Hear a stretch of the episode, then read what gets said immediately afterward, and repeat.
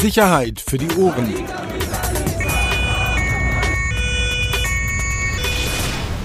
Der Podcast aus Berlin. Ich habe gar Geld überwiesen. Was sollen die doofen Fragen? Sind sie in ihrem Kopf nicht normal oder was? Unverschämt werden mir so eine Frage zu stellen. Schau ihnen in die Fresse. Mehr sind sie nicht wert. Das habe ich noch nicht erlebt, so was Dreckiges. Schicken Sie mir einen Chefredakteur. Wie können Sie mich überhaupt auf sowas ansprechen? Ich habe in meinem Leben noch gar Geld in die Schweiz überwiesen. Dreckschwein. Was fällt Ihnen ein, mir sowas zu stellen? Sagen Sie mir das. Aus welchem Grund? Es ist doch gut. Haben Sie einen Grund? Es ist doch Mir gut. das zu sagen. Sie sind ein Dreckschwein. Ein Wenn Sie Dreck. mich gehört haben. Gehen Sie weg. Herzlich willkommen. Sicherheit für die Ohren. Mit einem kleinen Ausschnitt am Anfang für mich ein, ein ganz prägender, ähm, ganz prägendes Beispiel für äh, Krawalljournalismus. So, wenn man über Krawalljournalismus spricht, Axel hatte es in der letzten Folge angedeutet. Wir haben heute Gäste. Ein Gast war gerade zu hören. Also so ganz wenig. So äh, Fachkenner werden es wissen. Ähm, zwei Kollegen von Spiegel TV sind da. Spiegel TV. Genau. Zum einen Klaas äh, Meyerheuer, obwohl hast ja mittlerweile auch ein paar andere Namen schon bekommen in den letzten Monaten. Und Thomas Heise, den man eben ja nur leicht gehört hat, aber als ich als Fußballfan, ich glaube viele kennen diese Geschichte ja, Rolf Jürgen Otto hieß er, äh, aus Frankfurt stammt, der dann Präsident bei Dynamo Dresden war. Und du ihn im Innenraum also das musst du aber gleich nochmal erzählen, weil das eine ganz irre Geschichte ist und dieses Video bei YouTube ja auch äh, zu sehen ist. Du ihm in, im Innenraum des Fußballstadions auf irgendwelche Geldzahlungen in die Schweiz angesprochen hast. Irre. Also erstmal schön, dass ihr beiden da seid. Natürlich alles hier Corona-konform in der heutigen Zeit, wie das alles zu sein hat. Und genau, dann quatschen wir mal ein bisschen. Schnelltest, Impfung, alles gemacht. Wir sind durchgeimpft. Beide? Einmal geimpft. Wahnsinn, das ist der Unterschied. Hamburg, Berlin. Du hast es, glaube ich, gerade gesagt, Klaas. Der Unterschied. Äh, sag mal ganz kurz, Thomas, weil wir äh, das gerade eingespielt haben. Äh, erzähl mal kurz die Geschichte von damals. Weißt du noch, wann das war genau? Das war äh, Mitte der 90er Jahre und da ist Dynamo Dresden hat, glaube ich, noch Bundesliga gespielt. Und wir hatten irgendwie die Idee, und ich bin ein alter Ossi, und dann hieß es irgendwie, ey Ossi, äh, nee, ey, Ossi hat keiner gesagt, aber die haben gesagt, ey, fahr mal in Osten, mach mal was über Dynamo. Und dann bin ich da hingefahren und hab mit dem äh, mit dem damaligen Präsidenten Otto, der hatte auch irgendwie so eine Verbindung zu so einem MDR Sportreporter, zu Winfried Mohren und die haben so Häuser gebaut und dann waren die Häuser alle scheiße, dann bin ich da mal hingefahren, hab mir diese Häuser angeguckt, alles so Zeug. Und ähm, dann habe ich mit so ein paar alten Dynamo-Legenden geredet und die haben immer gesagt irgendwie, pass mal auf, die schaffen die Gelder beiseite. Ne? Habe ich gesagt, wie, wie, die schaffen die Gelder beiseite? Ja, wir wissen das nicht, aber die schaffen die Gelder beiseite. So. Und den man da gehört hat, das ist nicht Herr Otto gewesen, also der damalige Präsident, der dann, glaube ich, auch später ins Gefängnis gekommen ist, sondern das ist einer seiner Geschäftsführer oder so ein, so ein Spielervermittler. Und der Verdacht war immer, dass sie das Geld in die Schweiz schaffen. Und dann standen wir da bei einem Bundesligaspiel da im Innenraum und habe ich zu dem gesagt, wo sind denn die Millionen hin mit der Schweiz? So später habe ich das gleiche fast Helmut Kohl gefragt, der hätte mich auch fast irgendwie Kopf kürzer gemacht. Naja, und dann tickte der komplett aus. Ich glaube, die Szene ist insgesamt 56 Sekunden lang. Die habe ich mir natürlich auch schon ein paar Mal angeguckt. Anschließend sind wir in die Katakomben, in die Katakomben geflüchtet, weil natürlich so äh, Dynamo-Hools, die da angeblich Ordner waren, auf uns losgehen wollten und wollten uns das Material wegnehmen. Und dann haben wir uns damals zu äh, Schalke 04 gerettet und Charlie Neumann In die Kabine. äh, in den, in den Kabinen, in den Kabinentrakt, genau. Charlie Neumann, also der Legende bei Schalke, ähm, dann Scher, der Spieler von Schalke und Jens Lehmann, der Torwart. Die haben uns dann echt irgendwie geholfen. Also die haben dann diese Hools festgehalten und haben gesagt, lass die doch, lass die doch. Die haben dann nichts gemacht. Und die Hools immer, nimm dir die Bänder weg, nimm dir die Bänder weg. So. Und dann sind wir, also ich bin dann aus dem Stadion geleitet worden, das Team durfte noch drei Bilder drehen. Naja, also ich war irgendwie echt, ich hab, war so aufgeregt, das kann man sich gar nicht vorstellen, weil ich natürlich so Angst hatte, da auf die Glocke zu kriegen von diesen Dynamo-Hools und dass das Material weg ist. Ja, Jens Lehmann, Jens Lehmann habe ich dann später mal bei Bundespräsidenten getroffen, als sie irgendwie Weltmeister geworden sind, habe ich ihn darauf angesprochen, dann konnte sich auch noch dran erinnern. Echt? Ja, da habe ich gesagt, Jens, wollte mich nochmal bedanken. Du wirst nicht mehr wissen, dass ich das damals war, aber ich war das damals und äh, das war echt eine coole Operation, dass ihr uns gerettet habt. Und das ist ja dann auch gesendet worden und ähm, ja, war ein ganz unterhaltsames Stück. Also dieses, dieses unvermittelt Fragen stellen in den unmöglichsten Situationen ist euer Markenkern, ne? Kann man das so sagen? Ja, definitiv, klar. Das ist Spiegel Wo, TV. wo ist die Goldmünze geblieben? Sagen Sie doch mal. Wie sagen, wo ist die Goldmünze? Meyerheuer von Spiegel TV. Klar, da werden wir natürlich auch oft drauf angesprochen. Ich glaube auch in Neukölln ist es mittlerweile so ein geflügeltes Wort, ne? Also Wo ist die Goldmünze? Aber ist es auch ein bisschen Masche? Also jetzt mal ehrlich gefragt, dass, dass, dass es so ein Arbeitsprinzip oder so ein Prinzip ist, dass man eben weiß, okay, mit der Vorgehensweise wird man irgendwelche Bilder generieren. Der Vorwurf kam ja auch schon auch ein paar Mal. Ich glaube, bei Arafat, bei dem Prozess war es so. Ist das auch ein bisschen Masche oder ist es wirklich auch journalistisch notwendig? Naja, ich meine, du hast zwei Möglichkeiten, jemanden zu konfrontieren. Also entweder du machst es schriftlich und der andere ist, dass du ihn triffst sozusagen mit der Kamera und ihn vor der Kamera fragst. Und ich finde, dieses vor der Kamera Fragenprinzip ist sozusagen Spiegel TV DNA seit 1988. Also ich meine, das machen wir, das machen wir immer. Das haben wir bei Politikern gemacht. Ich weiß noch früher, als ich, wenn ich mal in Bonn gedreht habe, da war es immer so Usus, alle Journalisten standen in einer Reihe mit ihren Kamerateams und dann kamen wir irgendwie, die schmierigen Jungs von Spiegel TV und haben uns natürlich nicht hingestellt, wo alle standen, sondern haben uns vor die Tür gestellt, wo der Kanzler rauskommt. Und wenn der Kanzler rauskam, haben wir ihm eine Frage gestellt. Dann schimpften immer alle. Mittlerweile ist das sozusagen, machen das natürlich alle, weil keiner mehr quasi erwarten kann. Das war ja auch so Verlautbarungspolitik so. Und wir haben das, das ist das mein Eindruck, immer ein bisschen aufgebrochen. Und, ähm, und jetzt ist es so, ja, natürlich ist das irgendwie ein bisschen Prinzip, ich weiß nicht, wie es euch geht, aber als Zuschauer willst du die doch auch sehen. Ich meine, du willst doch Wissam sehen. Und wenn du den da hast vor der Kamera, dann ist doch die erste Frage, die du dir auch als Zuschauer stellst, ey Dicker, wo ist die Goldmünze? Aber gab es jemals auf die Mütze? Jemals? Also, also so, dass, dass es ernsthaft ein körperliches Problem war? Also Nein. jetzt abseits von Kamera runterschlagen und so, die- das, was man kennt, so, dass man sagt, oh, das, der ist mal richtig körperlich ausgerastet oder die. Ausgerastet sind schon viele, aber so, dass wir jetzt richtig massiv auf die Glocke gekriegt haben, so mit Krankenhaus und so. Nein, zum Glück nicht. Zum Glück nicht. Aber lass an dem Punkt nochmal, ich finde das, finde das nämlich echt spannend, weil auch eins, Klaas, du hast da ja ein bisschen was durchgemacht bei YouTube. Ich weiß nicht, ob die Videos überhaupt noch äh, zu sehen sind, aber bei dem Prozess, ich glaube, der erste Prozess war es ja gegen Flair, Patrick Losensky, als du ihn gefragt hast, dann sind sie der Kettenhund äh, der Abu Chakas äh, und dann so ein bisschen ja Memes draus ge äh, gebaut wurden oder von ihm. Ist das so eine so eine Frage gewesen, also die, wo du auch wusstest, wie er darauf reagieren wird? Also ist da auch so ein bisschen provozieren oder auch so ein bisschen sticheln dann auch mit dabei oder? Das wäre, glaube ich, unredlich, wenn ich Nein sagen würde. Na klar ist da auch ein bisschen Provokation mit dabei. Na klar. Also, was ja Und- okay ist. Also ja, ist ja man, ich meine, Flair ist ja auch ein Mensch, bei dem, glaube ich, kann man das auch mal anwenden. Also ist ja nicht, nicht einer, der nicht auch provoziert und stichelt und macht und tut. Also ich finde, es hängt auch immer vom Gegenüber ab. Also man will natürlich nicht irgendeinen un, einen unschuldigen Menschen, in Anführungsstrichen, so Und unschuldig, belästigen. wir wollen natürlich, das Urteil ist nicht rechtskräftig, äh, keinen juristischen Ärger, aber das genau, was du meinst, ist ja auch, also meine Erfahrung im, im Kontakt mit ihm, das Austeilen immer sehr gut ist und, und sehr gut funktioniert bei vielen, aber das Einstecken und das Nachfragen ja viele offenbar ein Problem haben. Aber eine Sache haben wir vergessen, das hätten wir am Anfang eigentlich höflicherweise nochmal machen müssen. Erst einmal Glückwunsch. Ihr habt ja im letzten Jahr einen Preis gewonnen. Wir haben einen Preis gewonnen? Ja, die goldene Banane, oder? Wie heißt die goldene Ananas? Goldene Wie- Kartoffel, oder? Also goldene Kartoffel, genau. Ja. Bisschen gefreut drüber? Ehrlich gesagt ist mir das relativ egal. Also wir müssen kurz erklären, Goldene Kartoffel wurde verliehen von den neuen deutschen Medienmachern. Kann jeder mal, der es nicht kennt, einfach mal googeln und sich selber dann mit dem mit den Leuten, mit den Protagonisten da beschäftigen. Und einmal im Jahr wird eben ein Negativpreis, kann man das ja sagen, aus ihrer Sicht eben verliehen. Und im letzten Jahr habt ihr ihn bekommen. Wer hat ihn davor bekommen gehabt? Wer? Ja?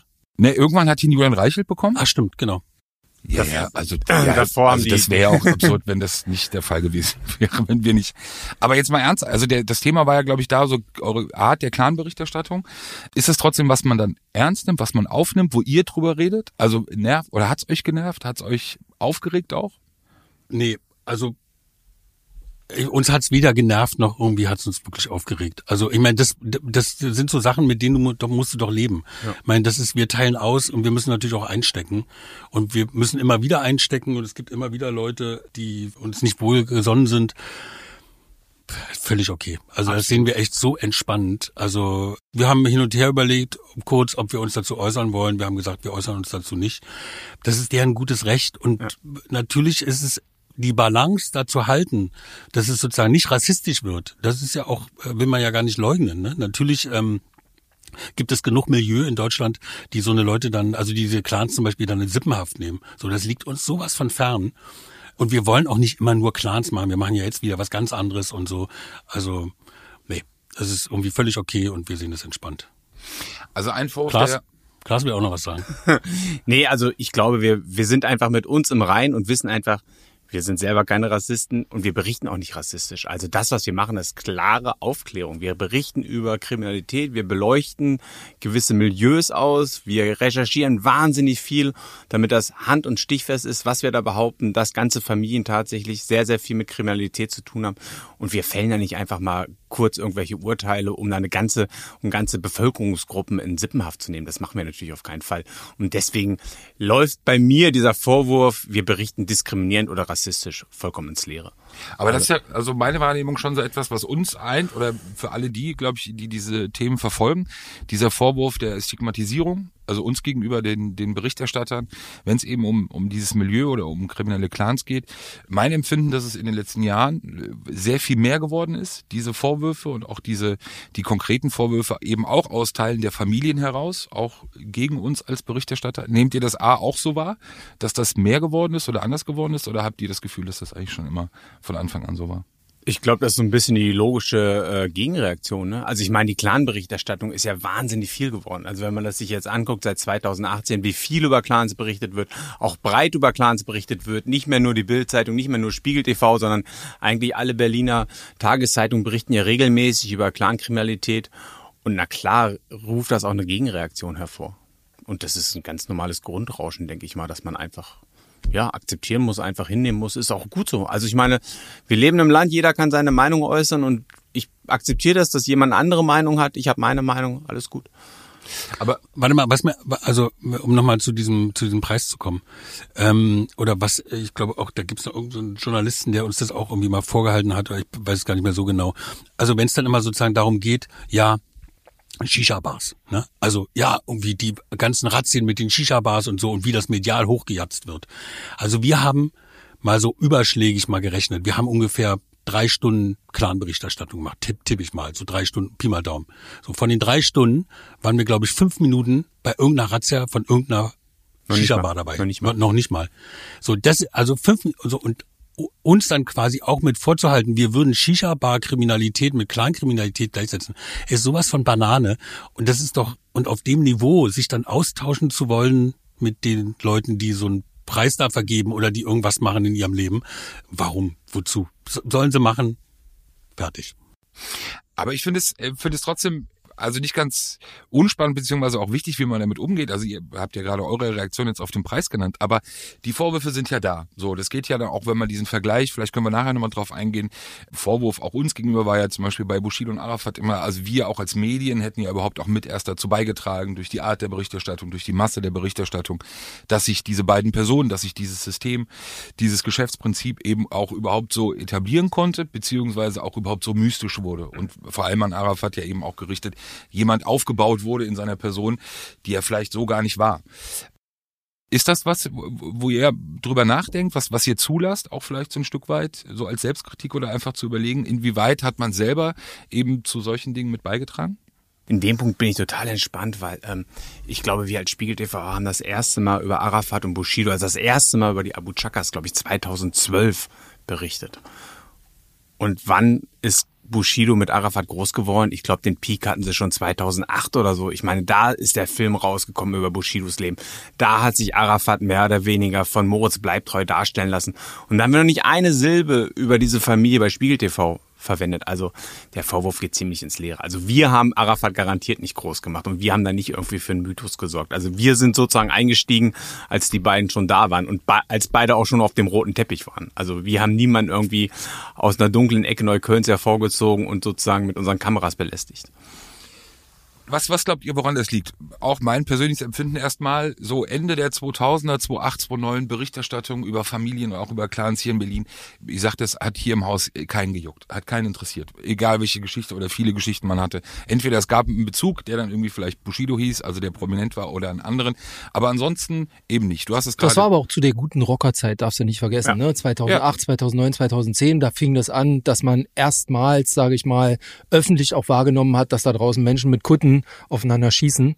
Das hat das äh, sicherlich ein wenig torpediert. Also es gab ja wirklich diese Phase Rocker-Berichterstattung. Dann sind wir so langsam in die Phase Clan-Berichterstattung übergegangen, die immer noch anhält. Ja, das Aber, aber bei der Clan-Berichterstattung würde mich wirklich interessieren, was ihr beide glaubt oder was ihr vermutet, woran es liegt, dass, du hast es gerade gesagt, die Zeit hat ein Dossier gemacht. Äh, es gibt fast keinen Fernsehsender und auch kein, kein Printmedium, das nicht in irgendeiner Art und Weise groß und massiv berichtet hat.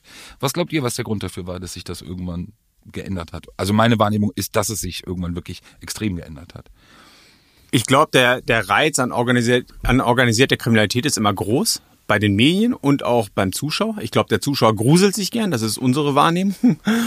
Und natürlich gibt es nicht viel OK, die man auch wirklich beleuchten kann. Mach mal einen Film über die italienische OK in Deutschland, viel Spaß. Oder über die russische OK in Deutschland, viel Spaß. Und natürlich, das muss man auch sagen, die arabischen Täter, wenn sie agieren, sind leider immer sehr, oder aus unserer Sicht natürlich, sie sind sichtbar. Also wenn sie das KDW überfallen und hinterher es extrem gute Bilder von dem Überfall gibt, dann ist das natürlich ein, dann ist das natürlich eine Steilvorlage für uns. Und dann ist es natürlich auch klar, dass man als Medium dann irgendwann berichtet. Und, und mit, ich würde sagen, mit KDW hat es ein bisschen angefangen 2014 und dann natürlich Überfall auf das Bodemuseum, jetzt in Dresden. Das sind natürlich spektakuläre Straftaten, über die dann natürlich massiv berichtet wird. Oder der Kudamm-Überfall. Ich meine, ich glaube, eine halbe Stunde nach dem Überfall gab es wie viele Videos, die schon überall im Netz waren. Also das ist natürlich eine Geschichte, da kommt natürlich kein Medium mehr dran vorbei. Und deswegen ist die Berichterstattung auch so oben. Das heißt, wenn ich das, also auch ein Stück weit ja selbst verschuldet, weil man ja auch offenbar ja selber auch nicht nur bei der Tatbegehung die Öffentlichkeit sucht, sondern wir kennen ja auch manche hm. Protagonisten, die sich von ihrem Verhalten ja, ja. auch sehr öffentlichkeitswirksam verhalten. Siehst du es genauso, Thomas? Naja, also wenn die Staatsanwaltschaft eine Aufstellung macht 2017 und sie guckt sich an, wie viel, äh, wie, wie hoch ist sozusagen die Schadenssumme, die durch eine Familie verursacht wurde. Ein Familienzweig, ist nur ein Familienzweig, ist nicht mal die ganze Familie. Genau, Entschuldigung. Dann sind es, und sie landen bei, keine Ahnung, 30 Millionen Euro. Dann sage ich mir natürlich als Leser, Zuschauer und auch als Bürger irgendwie, hä? Was ist denn das für eine Familie? So, dann fange ich doch an, mich dafür zu interessieren. Und natürlich ist es dann auch, was heißt selbst verschuldet. Ja, also wir denken uns ja die Geschichten nicht aus, weil wir die Geschichten per se irgendwie unterhaltsam finden, sondern wir gucken natürlich, aber hat es irgendeine Relevanz für uns? Also gibt es Bilder natürlich auch, ich meine, wir machen Fernsehen im Gegensatz, obwohl ihr macht ja jetzt auch Fernsehen. Wir sind Fernsehen. ja, also Entschuldigung, nicht, wir, wir sind wollt Fernsehen. Wir Nein, versuchen okay. Wir sind Fernsehen. Ja, wir drücken, wir drücken äh, nicht die Daumen, haben wir uns vorgenommen. ähm, jedenfalls. Gib gleich die zweite Kartoffel hier. Also man guckt ja, was, was gibt's an Bildern so. Und ähm, wenn es Bilder gibt, dann ist naheliegend, dass man dann darüber einen Film macht. Wir machen jetzt ja nicht über alles einen Film, äh, was uns interessiert, sondern natürlich, wo es Bilder gibt. Und das, da hast du natürlich völlig recht, äh, war bei den Rockern ja ganz genauso. Ich meine, die waren so präsent in der Stadt, die haben so, die sind so breitbeinig mit so dicken Eiern rumgelaufen. Gefahren? Und, gefahren. Wenn sie, wenn sie gefahren sind. Wer, wer ein Moped hatte. Richtig, ja. und einen Führerschein. Ja. ja. Und ich meine, gerade bei den Rockern, da hat ja Klaas irgendwie auch genügend erlebt. Wir haben später mal mit äh, einem der äh, Rockerbosse irgendwie geredet darüber, äh, wie das und die haben irgendwann mal gesagt, irgendwie es war ihr mit größter Fehler, dass sie so aggro waren, auch gegenüber Spiegel TV, weil es so den Verfolgungsdruck der ähm, der Polizei auf sie erhöht hat. Aber ja, so ist es halt ruhig waren, wenn er bei denen Ja, aber die, die, ich, die Szene mit, die Nö, Szene mit Klaas. Dann hast, du noch, dann hast du noch nicht alles gesehen.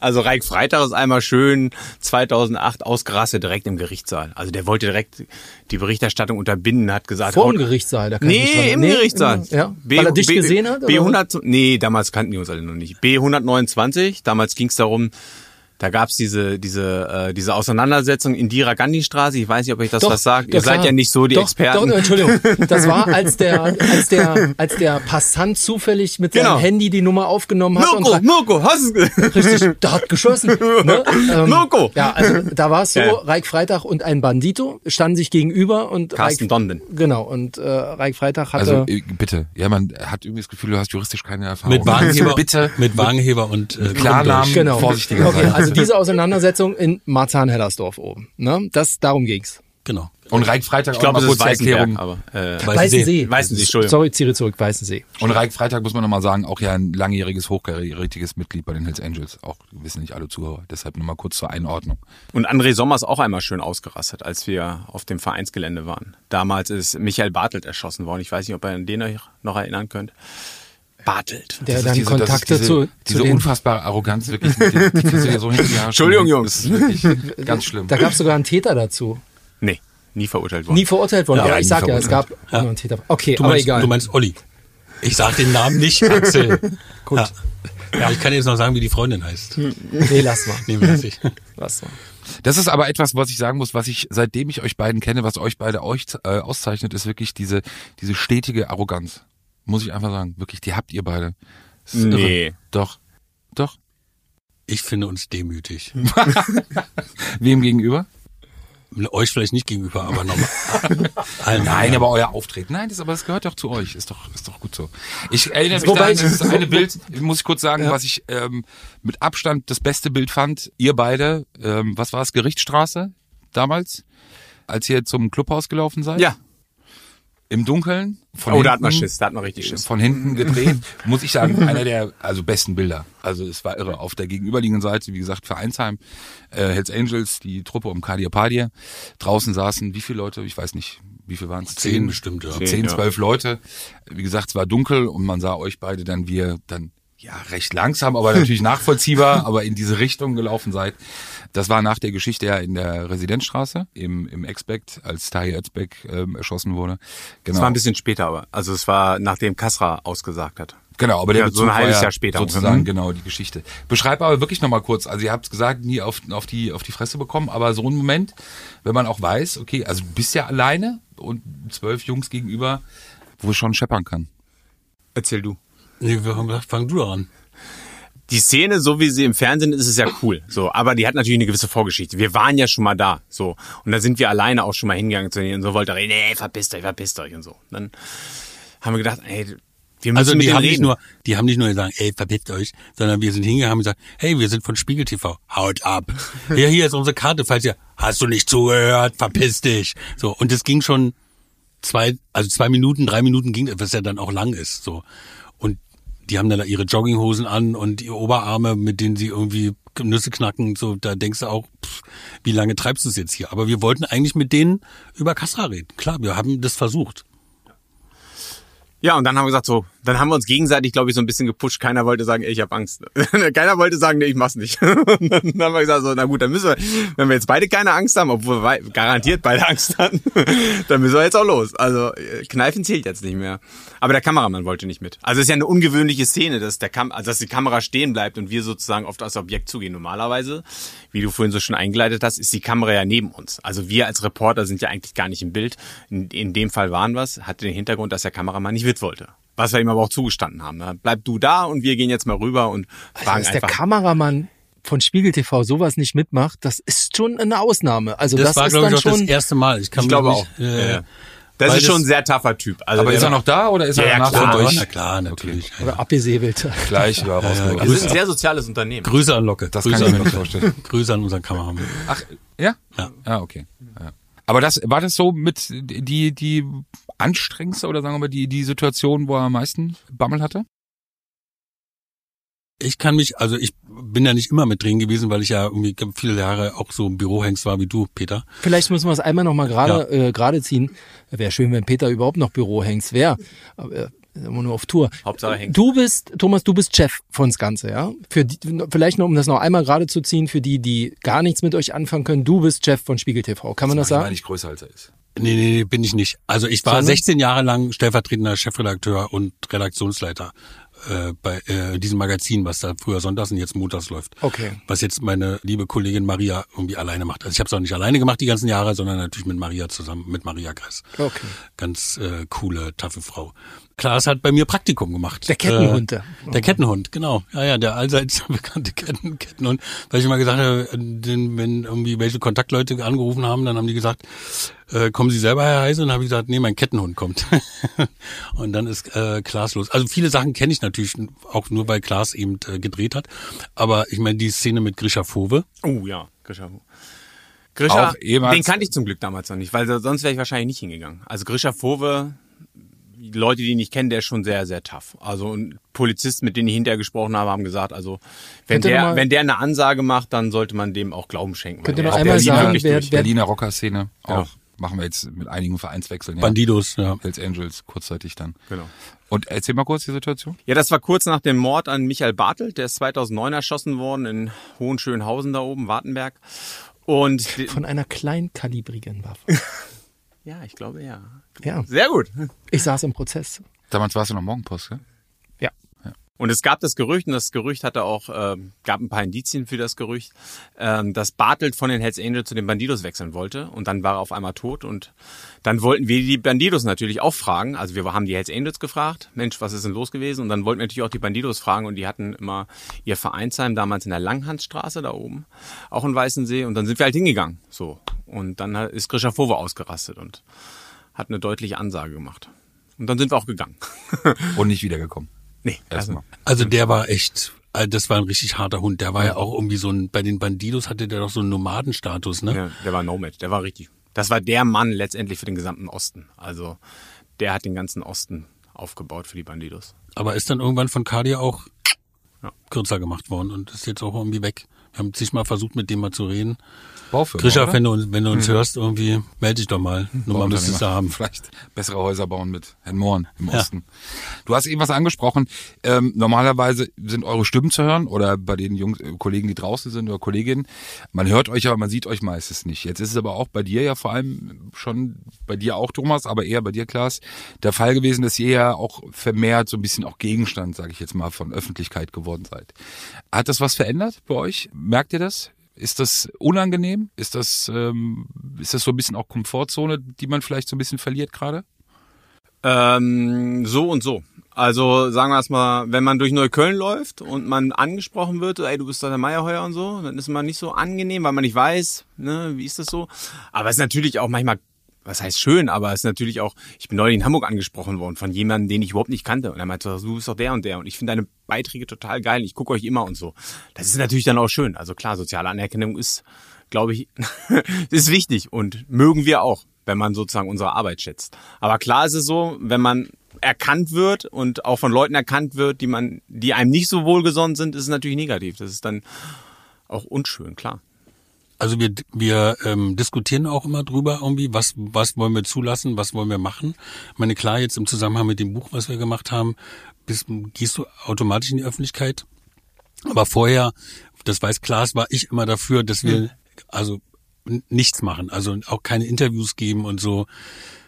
Bei den jungen, hungrigen Kollegen wie Klaas oder auch Kollege Leberger vom Spiegel war das immer schwierig, denen das zu vermitteln. Die wollten gerne sich mal von Explo interviewen lassen.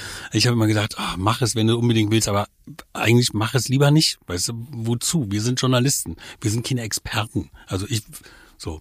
Und ich glaube mittlerweile weiß Klaas jetzt auch, dass wir uns da lieber ein bisschen zurückhalten. Ja, aber ihr haltet euch zurück, aber trotzdem äh, ist es ja, oder passiert es gerade zwangsläufig ja, auch wenn es jetzt vielleicht nur in einer gewissen Szene ist oder auch in einem gewissen Milieu ist. Beschreib mal, also ist das unangenehmer? Du lebst jetzt nicht in Berlin, ist ja jetzt auch kein Geheimnis oder ist ja auch, glaube ich, nicht schlimm, wenn man das sagt. Ist das auch ein bisschen angenehm, also dass man sich da immer wieder, gerade wenn man viel über Berlin und auch die Szenerie berichtet, sich dann ein bisschen rausziehen kann? Ja, klar, total. Also ich will natürlich in meiner Freizeit jetzt nicht in irgendwelchen Restaurants sitzen, momentan geht's nicht, aber und dann die Gefahr oder sozusagen, dass die Gefahr über einem schwebt, jetzt kommen wieder irgendwelche Leute vorbei, die man kennt und über die man schon berichtet hat und die irgendwie vielleicht Stress machen könnten. Also da hätte ich keinen Bock drauf. Also auch in meiner Freizeit möchte ich diese Leute nicht sehen und von daher bin ich froh, wenn ich meine Freizeit nicht in Berlin verbringen muss. Genau. Aber ist es vielleicht, nehmen wir uns alle zu wichtig, ist das alles vielleicht Pimperlitzchen oder ist da wirklich auch eine konkrete Gefahr, die schon auch besteht für diejenigen, die berichten? Und das ist jetzt unabhängig davon, ob das jetzt Rockermilieu ist, ob das, äh, ob das, ob das Clans sind, ist im Endeffekt egal. Also machen wir uns wichtig, dass wir vielleicht glauben, dass wir gefährdet Oder hat sich sind? der oder Sound auf der Straße gewechselt durch vermehrt Social Media, durch das, dadurch, dass ihr eben äh, stärker in der Öffentlichkeit steht, weil man eure Gesichter dann eben auch schnell selber auch filmen kann und Ja, ja, klar. Also äh, wenn man da den einschlägigen Leuten bei äh, in den sozialen Medien folgt, dann sieht man natürlich schon mal auch sozusagen das eigene Bild plötzlich, wo dann da daneben steht irgendwie die Wichser von Spiegel TV, weil wir irgendwo mal gedreht worden sind. Aber letztendlich, dann ist es so und dann beim nächsten Mal ist es wieder nicht so und man muss ein bisschen aufpassen, aber so richtig Gedanken machen wir uns da eigentlich äh, nicht drum. Ich meine, man Ich darf glaube, nicht unterschätzen, ne? aber auf der anderen Seite, wir sind Journalisten, sage ich ja immer wieder, wir haben nichts Persönliches ja wie gegen irgendjemand. So, Isa ist mir persönlich, ist mir Isa Ramme irgendwie ganz egal, aber er ist natürlich Gegenstand unserer Berichterstattung, weil er ein ganz wichtiger, ganz wichtige Person ist irgendwie in dieser Stadt. Und Mahmoud Al-Zain genauso. So, und dann berichtet man wieder über die, dann ist vielleicht ein bisschen, die Stimmung ein bisschen unangenehmer und dann irgendwann ist es auch wieder weg und dann berichtet man über andere Sachen. Wie ist das jetzt zurzeit? Ähm, Querdenken, diese ganze ähm, Geschichte. Ähm, ist es ein, ein ähnliches Gefühl, wenn ihr da unterwegs seid? Es, äh, fühlt man sich ähnlich bedroht mitunter, wenn, wenn man da draußen unterwegs ist, oder ist es wieder ganz was anderes? Oder gibt es da gar keine Unterschiede? Ich bin lange nicht draußen gewesen, so. also bei Querdenken. Also bei Querdenken-Demos. Aber ich muss echt sagen, ich war bei dieser großen Demo, als am, als am ähm, Brandenburger Tor die Wasserwerfer aufgefahren sind. An und einem so. Mittwoch. Ein Mittwoch, da habe ich aber nur so zugeguckt. Ich habe mich nur an den Rand gestellt und zugeguckt und da habe ich schon gesehen, wie, wie einige von diesen Querdenker Types, sagt man so schön, wie die so andere Journalisten angegangen sind, äh, auf so einen ARD-Kollegen, der so richtig Zentrum des Hasses war. Und da habe ich echt so gedacht, ey krass, was mit den Leuten los ist. Wie viel Hass da bei denen mitgespielt. Also so einen Hass habe ich bei den Rockern und auch bei den arabischen Clans noch nicht erlebt. Die sind auch aggressiv, die sind böse, aber die sind jetzt nicht so hasserfüllt. Das sind jetzt nicht solche, solche Glaubenskrieger gefühlt. Und bei diesen Leuten da, auf diesen Querdenker-Demos hast du das Gefühl, ey, die sind komplett weg. Die, die kriegst Ja, so wie gestern. zurück. Wir hatten es ja aktuell. Ja. Ähm, der Kollege von Welt, der ähm, Löbehaus Aufsager machen wollte, der dann eben, wo dann eben Leute kommen, ne? Also überhaupt, dass man da mittlerweile stehen muss und Security dabei haben muss, ist ja auch. Habt ihr da mal drüber nachgedacht, euch schützen zu lassen, ähm, einzukaufen? Weil ich äh, sehe das.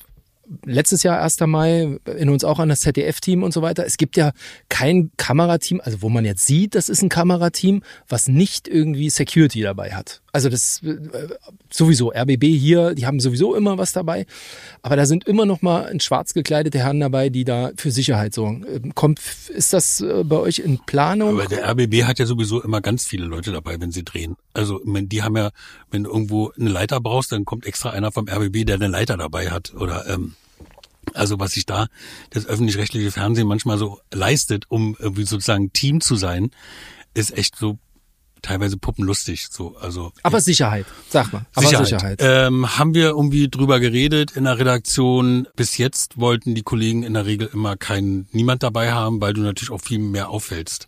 Also, und wenn dann noch zwei böse irgendwie Leute da neben dir stehen, dann würdest du noch schneller Gegenstand von Berichterstattung. Ich glaube, die, die das bei uns machen, ich weiß es ja auch nur, wenn ich Dienst habe, dass ich sozusagen, also wenn ich Sendungsdienst habe, also in Hamburg bin, dass die meisten, die da drehen, die wissen sich zu verhalten und ziehen sich dann in so Situationen auch zurück.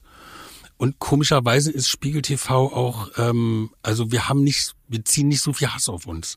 Ich kann jetzt nicht sagen, warum, aber wobei wir denen auch ja immer ordentlich eine einschenken. Aber mh, Heiko Schrank, ich erinnere mich. ja, aber ja, da wird dann mal. Ja, ja, du, ja, du, ja, du lachst. Ich glaube, Ja. Erklär mal, was war da? Auch ein, ein äh, ich, Querdenken kann man ja nicht sagen, aber ein, wie, wie beschreibt man ihn eigentlich? Ein Der kommt eher aus der, der Esoteriker, kommt eher aus der Om-Gruppe. Om-Gruppe aus, äh, aus nördlich von Berlin wohnhaft und äh, ist äh, ziemlich populär, hat einen ziemlich großen YouTube-Kanal auch gehabt. Und äh, wir würden wahrscheinlich klassisch äh, Verschwörungstheoretiker sagen. So, ne? Und da wart ihr ja auch im, beim Prozess, weil er zahlt ja keine GEZ-Gebühren. Ja, und damit seid ihr ja nicht nur, also ich fand den Beitrag gut, aber damit seid ihr natürlich auch in seinen Beiträgen des öfteren Mal erwähnt. Ja, aber äh, das äh, erwähnt gucken worden. wir uns zum Beispiel in der Regel auch überhaupt gar nicht an. Also soll er doch irgendwie, kann er ja alles machen. Äh, ich habe da äh, Dienst gehabt und die, der Beitrag war auch, äh, glaube ich, meine Idee gewesen. Ich hatte da auch viel Spaß beim Texten. Also ähm, wir sagen immer irgendwie, für uns entscheidet sich der Kriegs, Krieg immer Montagabend. Also was da sozusagen beim Dreh ist und Anzeige und ich meine, wie viele Teams immer Anzeige erstatten, weil sie bedroht worden sind oder mal geschubst worden sind. Also wenn wir das jedes Mal machen würden, also jährlich, also Anzeigen, wenn, dann würden wir gar nicht mehr fertig werden. Wir machen sowas Grund, ich kann mich nur an eine Anzeige erinnern, das war neulich in Bautzen, als Da haben wir irgendwie angezeigt, das weiß ich. Aber ansonsten. Weil was geklaut oder, oder weil es wirklich. Nee, der Kollege hat körperlich- sich wirklich eine Schelle gefangen, eine heftige Schelle. Also das war schon richtig körperliche Attacke und dann. Und da gab es auch einen Täter. Also es gab ein Bild und einen Täter und so. Und dann Okay. haben wir gesagt, oh, Ich glaube, es war auch ein Offizialdelikt. Also man hätte auch gar nicht mehr die Anzeige zurücknehmen können. Ich glaube, die Polizei hat von sich aus dann auch ermittelt. Und was war das, eine Demolage oder Kriminalität? Das waren oder? diese, diese Jungs da an der, diese Jungs in Anführungsstrichen da an der B96 gab es auch immer diese Leute, die an der B96 stehen. in Bautzen immer gestanden Ja, haben okay. mit den Reichskriegsflaggen und Ja. Dann irgendwie Okay. für die Freiheit demonstriert haben. Wir sind ja kein, kein Medienpodcast, aber trotzdem, ich muss das einmal fragen. So wie ihr arbeitet, so die Themen, die ihr bearbeitet, auch die Auswahl der Themen, seid ihr die Schmuddelkinder des Hauses? Ist das auch, werdet ihr so gesehen auch bei euch? Weil Bei Spiegel TV oder im Spiegel? Nee, bei der Spiegelgruppe, weil, weil es, weil es sich so, un- so unterscheidet. Das, das wirkt noch wie, wie, wie so, wie so ein Rest, also wie, wie so ein, wie, wie so ein kleines Biotop, das Weil im erfolgreich auf, auf ihre Art etwas weitermacht, wo man ja vielleicht bei, in manchen Richtungen oder Ecken sagen würde, ja, okay, muss das noch sein? Oder wollen wir nicht auch andere Themen vielleicht mehr in den Vordergrund äh, äh, ziehen oder haben?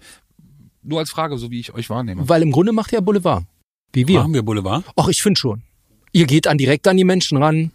Also ihr, Also macht am ihr, macht, ihr macht keinen Verlautbarungsjournalismus. Also ihr nehmt nicht Pressemitteilung und äh, packt da einen Anwalt drüber Aber das ist ja nicht oder, unbedingt oder Staatsanwalt, oder? sondern geht, naja, warum sehen wir uns des Öfteren draußen? Also mich. Ich, Peter ist, äh, ähm, äh, nur bei bestimmten, Aber würdest du bei sagen, bestimmten Anlässen, ist Boulevard? also so wie ihr das macht, finde ich schon. Also ich könnte euer, eure Recherche wunderbar nehmen, auch die Bilder und eine klassische Seite 1 bei uns bauen. Ist so. Ich finde schon, dass das Boulevard ist. Jetzt haben wir zwei Fragen. Fangen wir mal mit der ersten an, bitte. Also ich finde nicht, dass äh, äh, pff, ja, es ist Boulevard. Ich finde, es ist investigativer Journalismus. So wie verstehen wir uns. Wir verstehen uns als klassische investigative Journalisten. Wir haben irgendwie Bock, was rauszukriegen. Das ist unser Antrieb. das machen wir auch. Ja, ja, klar. Ich will es ja gar nicht äh, gegeneinander äh, wir werden. Und Boulevard sind für mich die Geissens so. Das ist oder Ah, okay. Love Island oder sonst was irgendwie so keine Ahnung was. Das ist für mich Boulevard und dann wiederum Berichterstattung über Berichterstattung. Nee, also als Boulevard sehe ich mich gar nicht. Und dass der Spiegel das irgendwie anders macht oder nicht so macht. Kann ja sein, dass es falsch ist. Oder meine Einschätzung oder warum. Ja, ich glaube, der Spiegel hat natürlich die Aufgabe, natürlich auch viel, viel breiter zu berichten. Ne? Die müssen natürlich Kultur abdecken, Sport und ganz viele Sachen, lokale Politik und oder beziehungsweise regionale Politik. Und da sind wir natürlich in einer viel, viel besseren Lage und sagen, ey, wir gehen nur auf die Themen, auf die wir Bock haben. So. Wir suchen uns die Themen raus, die wir gut finden, von denen wir glauben, dass der Zuschauer das sehen will.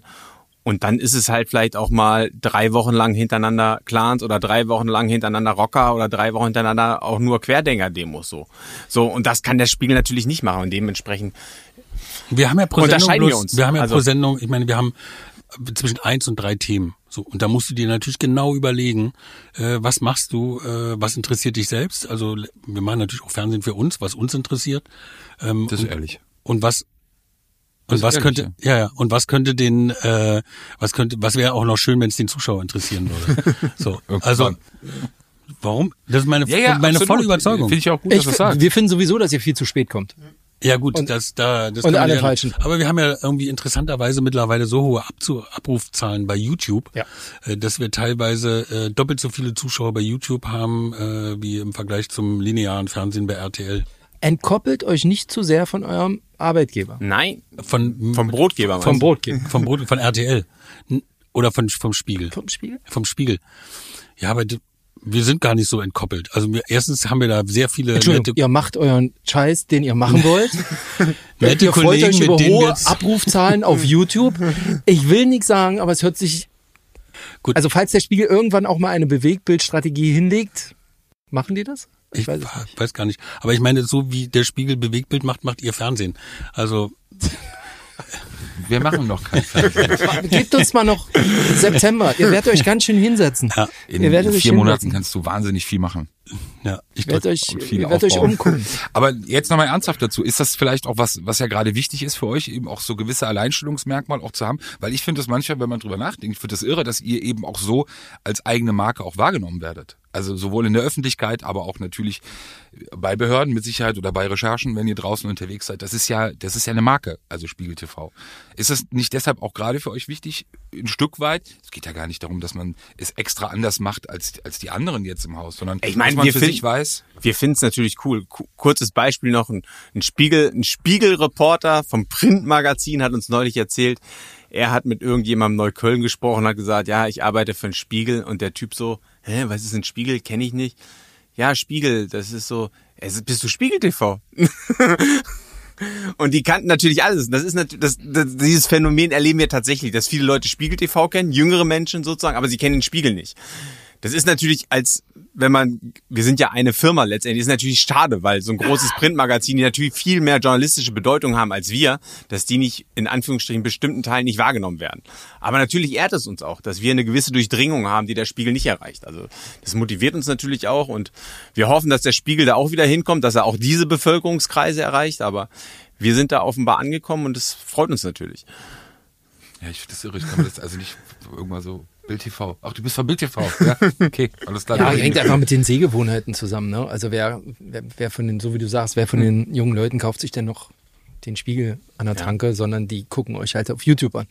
Ganz einfach. Mach ja genauso. Ja. Euer Programm ist mir auch zu spät. Papi schläft da schon. Also ich kann es mir ja nur noch auf YouTube hinterher angucken. Aber da, dazu wirklich eine Frage, weil diese spät, ich glaube, viele Leute, mir ging es ganz genauso, haben das nie so wirklich verstanden. Vielleicht könnt ihr das einmal erklären. Ihr wart vorher am Sonntagabend zu sehen, 22 Uhr 15, 30? Genau, gab so eine Kernzeit. Genau, so äh, und jetzt eben Montagabend 23, 25 so ungefähr. Erklärt doch mal, versucht mal oder kurz zu erklären, a, warum ist das so? B, gibt's da nochmal Möglichkeit auf, auf einen anderen Wechsel oder wovon ist es abhängig? Ich glaube, dass es echt viele Leute gar nicht wissen, wovon euer Sendeplatz abhängig ist. Also RTL ist ja verpflichtet, weil es Privatfernsehen ist, seit 1988 sogenannte Drittanbieterprogramme auszustrahlen, um die äh, sozusagen kulturelle Vielfalt unseres Landes abzubilden. Und ähm, seit 1988 sendet da eben unter anderem Spiegel TV, aber da hat auch auf dem sozusagen mit zu, äh, zu dieser DCTP gehörte da auch schon mal Zeit TV und Süddeutsche TV und was weiß ich nicht alles NZZ. Und ähm, die Privaten eben, wie gesagt, wie RTL, sind dazu verpflichtet, uns auszustrahlen, aber sie sind nicht verpflichtet, uns sonntags um 22.15 Uhr auszustrahlen. Und ähm, man hat immer jede fünf Jahre lang Lizenz. Wir sind auch RTL wirklich sehr, sehr, sehr dankbar. Das ist cooles Arbeiten mit denen. Wir können völlig autonom, noch nie, seitdem ich da bin, also davor weiß ich es nicht, weil ich ja nicht da war, aber ich bin seit 1994 da, noch nie gab es irgendeine Einmischung, auch nur in Mühe von irgendwie von RTL, wo die sagen, irgendwie, das könnt ihr nicht machen oder so. Wir haben selbst Programme gemacht, wo wir uns über RTL lustig gemacht haben.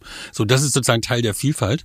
Ähm, aber RTL hat, stellt natürlich diesen Sendeplatz zur Verfügung und die sagen dann eben, nach dem Extra ist es eine gute Infoschiene, dass dann Spiegel TV kommt. Was, ähm, was ganz erstaunlich ist, ist, äh, dass wir beobachtet haben, dass unser Montagabend-Sendeplatz ähm, mehr Zuschauer hat als der Sonntagabend-Sendeplatz um 22.15 Uhr. Weil es dann schon offenbar auch so Schnittmengen gab. Anne Will sendet da, dann guckt man Anne Will und die Spiegel TV. So, dass wir Also mittlerweile... prozentual mehr Sender, äh, mehr Zuschauer selbst in- oder wirklich netto? Se- Nee, selbst in, selbst in absoluten Zahlen. Also selbst ähm, in absoluten Zahlen.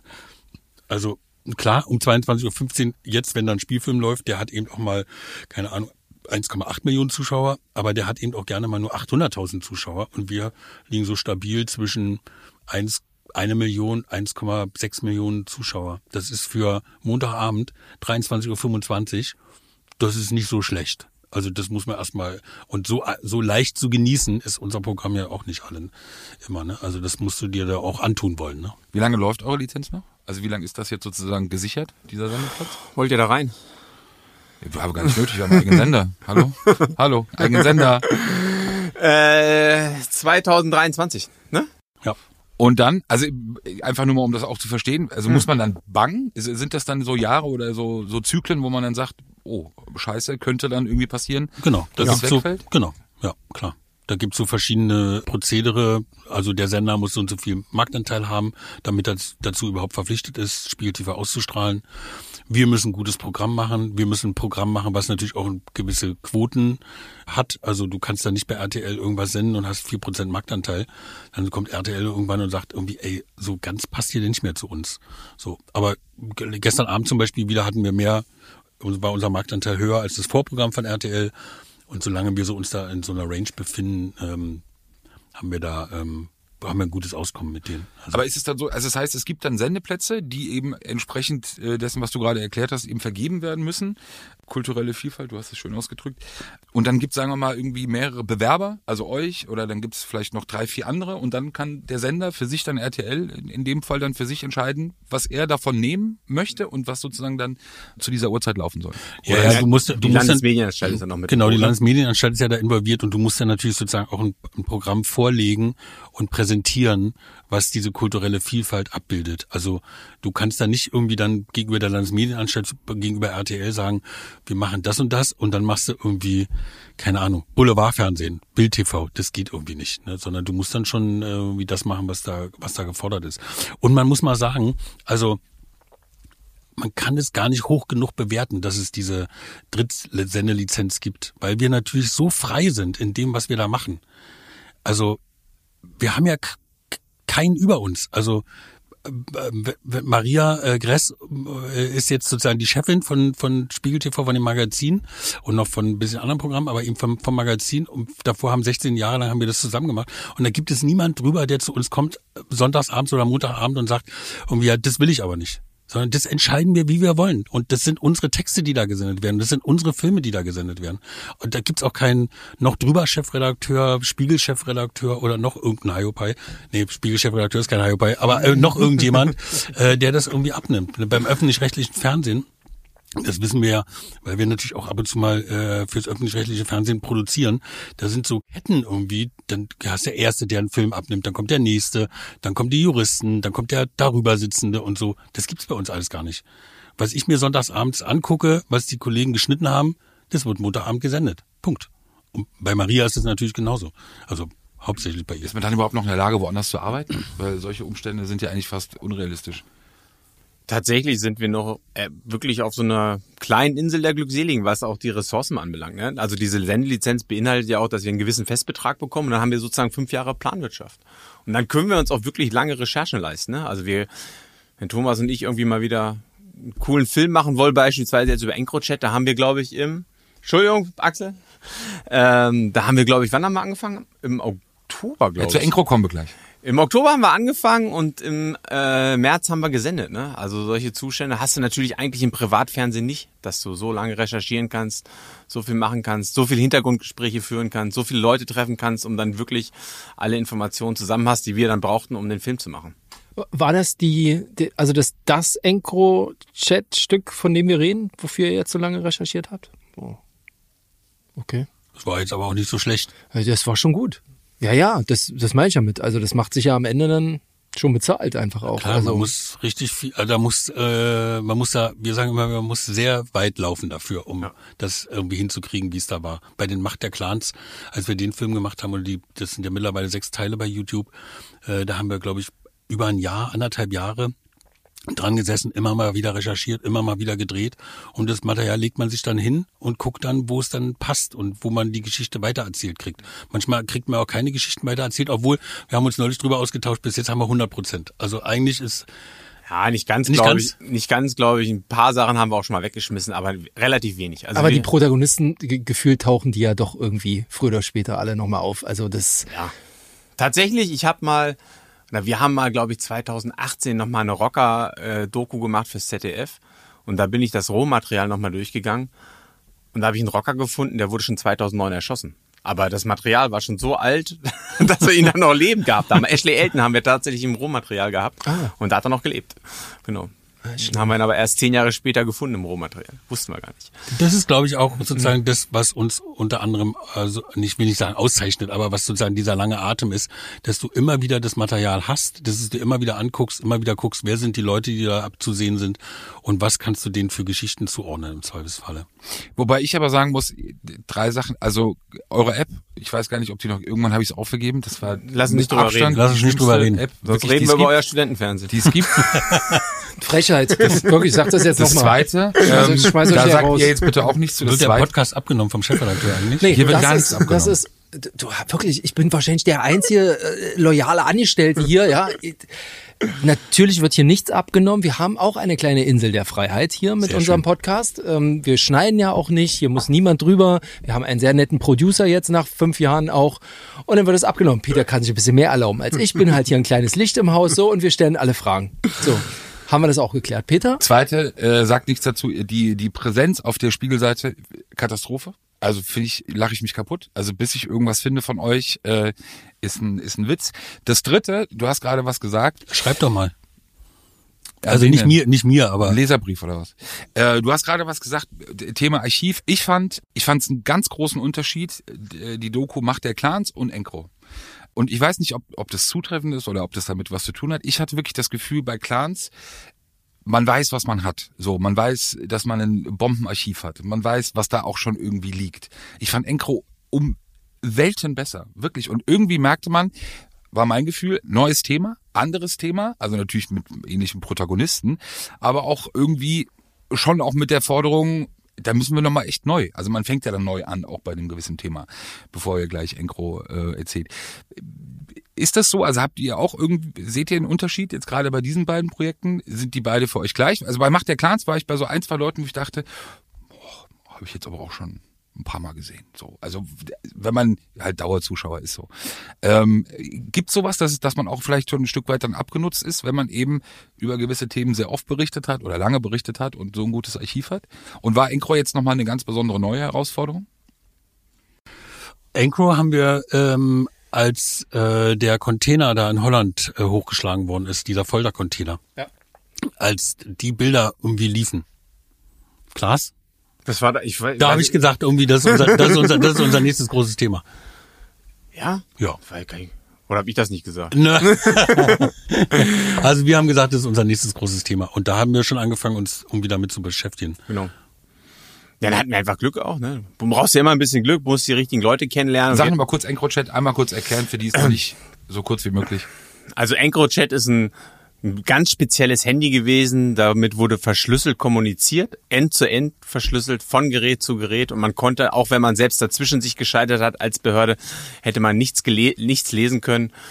Und das war einfach so das Gerät, mit dem die organisierte Kriminalität am meisten kommuniziert hat. Und das Schöne war, jetzt aus heutiger Ermittlersicht, aus heutiger Journalistensicht, dass die alle geglaubt haben, sie sind da sicher. Die haben sich Sachen hin und her geschickt, da träumen die Staatsanwälte noch heute von. Also das ist einfach so, die, die haben sich Bilder von, äh, von Kokain hingeschickt, Tonnen von Kokain, die haben sich Bilder hin und her geschickt von, äh, von äh, gefolterten Leuten, von äh, ähm, gefangen genommenen Leuten, von gekidnappten Leuten und die Kommunikation war so offen, dass es für uns wirklich neu war und es hat wirklich auch Spaß gemacht, das zu lesen. Also nicht nur, dass man sich gegruselt hat, es hat auch wirklich Spaß gemacht. Also Also weil man ganz tiefe Einblicke bekommen hat. Zu lesen in den Akten. Genau, in den Akten, genau. Also das muss man auch genau, dieses äh, Ermittlungsakten bekommen. Genau. Äh, ja, brauchen wir jetzt nicht drüber reden. In einem anderen Podcast würdet ihr wahrscheinlich einfach mal gefragt werden, ja, wie kommt ihr überhaupt an Akten? Können wir uns Das ja sagen, sparen. das sagen wir immer. Ja? Wir sagen immer, wo die her sind. Es gibt genau drei Gruppen, die die Akten haben. Rechtsanwälte, Staatsanwälte und die Polizei. Oh, jetzt kannst du würfeln. Und manchmal tauchen halt irgendwie noch Leute auf, die damit handeln. Was ich auch, Auch, ja. Genau, ist ja auch ein Geschäft irgendwo geworden. Ähm, sagen wir mal kurz Bitcoin. dann Encro. Bitcoin-Geschäft. mittlerweile. Ja. Wie lange habt ihr recherchiert? Ihr wart in Europa unterwegs, also nicht nur in Deutschland habt ihr recherchiert, du warst glaube ich auch in Holland. Wie, wie würdet ihr Encro beschreiben? Also welche Bedeutung hat das, was man da gefunden hat, äh, wirklich? Weil es will ich kurz auch verabschieden, äh, noch vorschieben. So wahnsinnig viel Berichterstattung in Deutschland, also weiß korrigiert mich, finde ich, sieht man nicht. So, also gibt die klassischen Grund. bei euch, also auch beim Spiel, Kollege Leberger hat ja viel über Hamburg oder Bremen äh, Genau, mit dem machen wir viele Sachen zusammen. Roman ist ein guter Junge. Aber sonst, also es ist jetzt nicht so, dass man irgendwie viel in wirklich auch, auch in den anderen Medien, äh, Printmedien oder auch äh, Fernsehmedien sieht. Du sagst gerade, es hat auch einen bestimmten Grund. Was glaubst du, warum das so ist? Ich glaube, der eine Grund ist, dass die Behörden sich fast gar nicht dazu äußern. Das Weil das BKA gesagt hat. Genau, das Klappe hat so ein Schweigekartell erschaffen, hat, hat allen mehr oder weniger zu verstehen gegeben, wir äußern uns dazu nicht.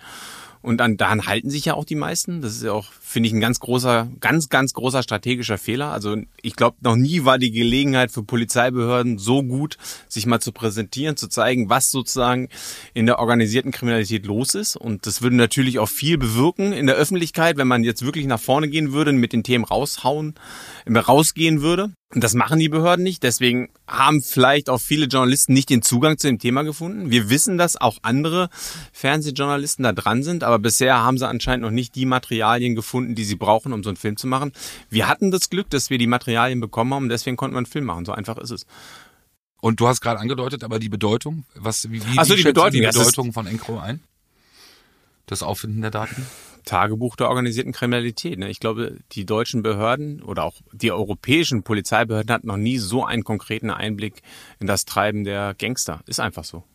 Niemand konnte sich vorstellen, was da wirklich los ist und jetzt wissen sie es. Und das waren, und man muss immer sagen, es war trotzdem nur, sind trotzdem nur zwei Monate. Und was man in diesen zwei Monaten alles gesehen hat, ist unfassbar. Also das ganz normale Täter, also ne, ganz normale Täter ist der falsche Begriff, aber ich habe mit Polizisten gesprochen, die haben gesagt, wir hätten uns niemals vorstellen können, wie viel Stoff wirklich gehandelt wurde. Also dass da Leute dabei sind, von denen haben wir immer gesagt, ja, der, der Handel, der Deal, der macht vielleicht ein, zwei Kilo im Monat, im Jahr, keine Ahnung was. Aber die haben nicht Kilo gemacht, die haben teilweise hunderte Kilos gemacht, die haben teilweise Tonnen gemacht so. Und das konnte sich wirklich keiner vorstellen, wie viel Stoff unterwegs ist und vor allen Dingen, wie viele Waffen unterwegs sind. Also da sind die auch wirklich richtig erschreckt, die Polizisten. Fast jeder ist irgendwie bewaffnet und die haben in den Chats halt gesehen, wie einfach Waffen gehandelt werden. Ich meine, wir haben es bei Nasser R gesehen, ne? was da an Waffen so wöchentlich über den Tisch gegangen ist. Wahnsinn.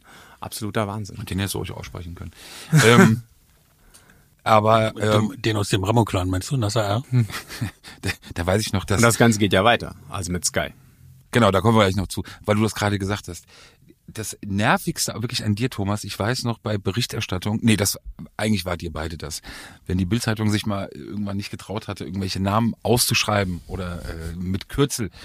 Der Artikel Was heißt kam nicht raus, getraut? Man muss sagen, dass es Rechtsanwälte auch bei uns gibt, ein Justizariat, was dann im Zweifel sagt, ich sagte nur mach aus, das aus mal der nicht. Sicht der beiden so und dann der Anruf ich aufs Handy und diese auch da wieder diese diese schöne Arroganz mit der wir der Anruf ah habt ihr euch wieder nicht getraut oder was wirklich gerade weil du es gesagt ja, hast auf Twitter. Ja, Herr Heise ist ja für, Ja, für, ihr, habt, für ihr legt doch immer vor. Ihr sagt doch, wir sind die härteste Polizeiredaktion, bla bla bla. Und da muss man halt ein das bisschen ist sticheln. das ist sein Label das ist Axel Label Das ist auch schon Jahre her.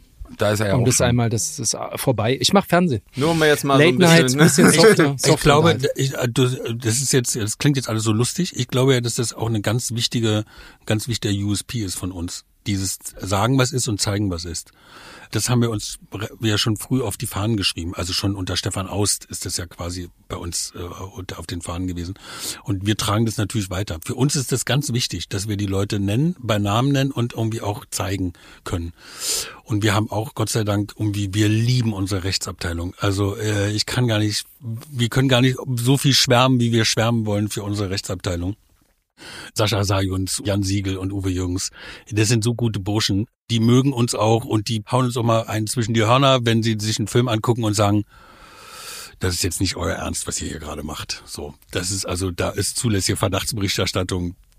Das so. Und dann hört ihr auch drauf oder Ja, macht ja, ihr? ja. Okay. Ja, ja, wir, also wir bemühen uns. Wer das Gesicht gerade gesehen. Nein. Also wie gesagt, das ist ein ganz tolles kollegiales Arbeiten. Ich kann da wirklich, äh, wir laden die auch immer zu unserer Weihnachtsfeier ein, weil wir die so cool finden. Also coole Und die. Rechtsabteilung hat doch bei uns immer im Fußballteam mitgespielt. Es gab früher so einen Spiegelcup und die Rechtsabteilung hat immer bei Spiegel TV mitgespielt. Weil sie natürlich selber nicht ein Team stehlen konnten mit drei Mann. Waren sie mal bei uns. Das ist ein deutliches Zeichen. Du hast gerade gesagt, äh, Sky, du hast es angedeutet, ähm, die nächste Welle, die vermutlich kommen wird oder die kommt, ähm, neue Akten, neue, mit Sicherheit sehr viele Ermittlungsverfahren, die ja daraus resultieren werden. Kannst du kurz mal erklären, ähm, was zu dem Anbieter Sky oder was sich dahinter verbirgt? Ja, Sky ECC war genauso ein Anbieter für Krypto-Handys, wie es EncroChat war. Und die Behörden haben die Daten, glaube ich, über anderthalb Jahre lang abgesaugt. Also ich glaube von 2019 bis jetzt 2021. Welche Behörden? Ich glaube, ich wir weiß es noch nicht so 100%, ich glaube, es waren die belgischen und die holländischen, ne? Also so wird's kolportiert Bei was? Bei EncroChat? bei Sky ECC. Ach so. Bei Sky ECC. Okay. So, und ich glaube, nach meinen Informationen, seit äh, Februar wurde das Ganze entschlüsselt. Also die hatten zwar die Daten, aber sie konnten sie noch nicht lesen und mittlerweile sind sie lesbar. Da wird noch ganz viel passieren. Also in Hamburg sind ja schon einmal 16 Tonnen gefunden worden, der größte Kokainfund ever. 16 Tonnen, basiert, äh, basierend auf diesen Sky ECC-Daten. Und jetzt, jetzt rollt die nächste Welle und es gibt Stimmen, die sagen, also ein Kontakt von mir hat gesagt, sie rechnen vielleicht mit dem 20-fachen der Datenmenge wie bei EncroChat, also 20 mal mehr Daten als bei EncroChat.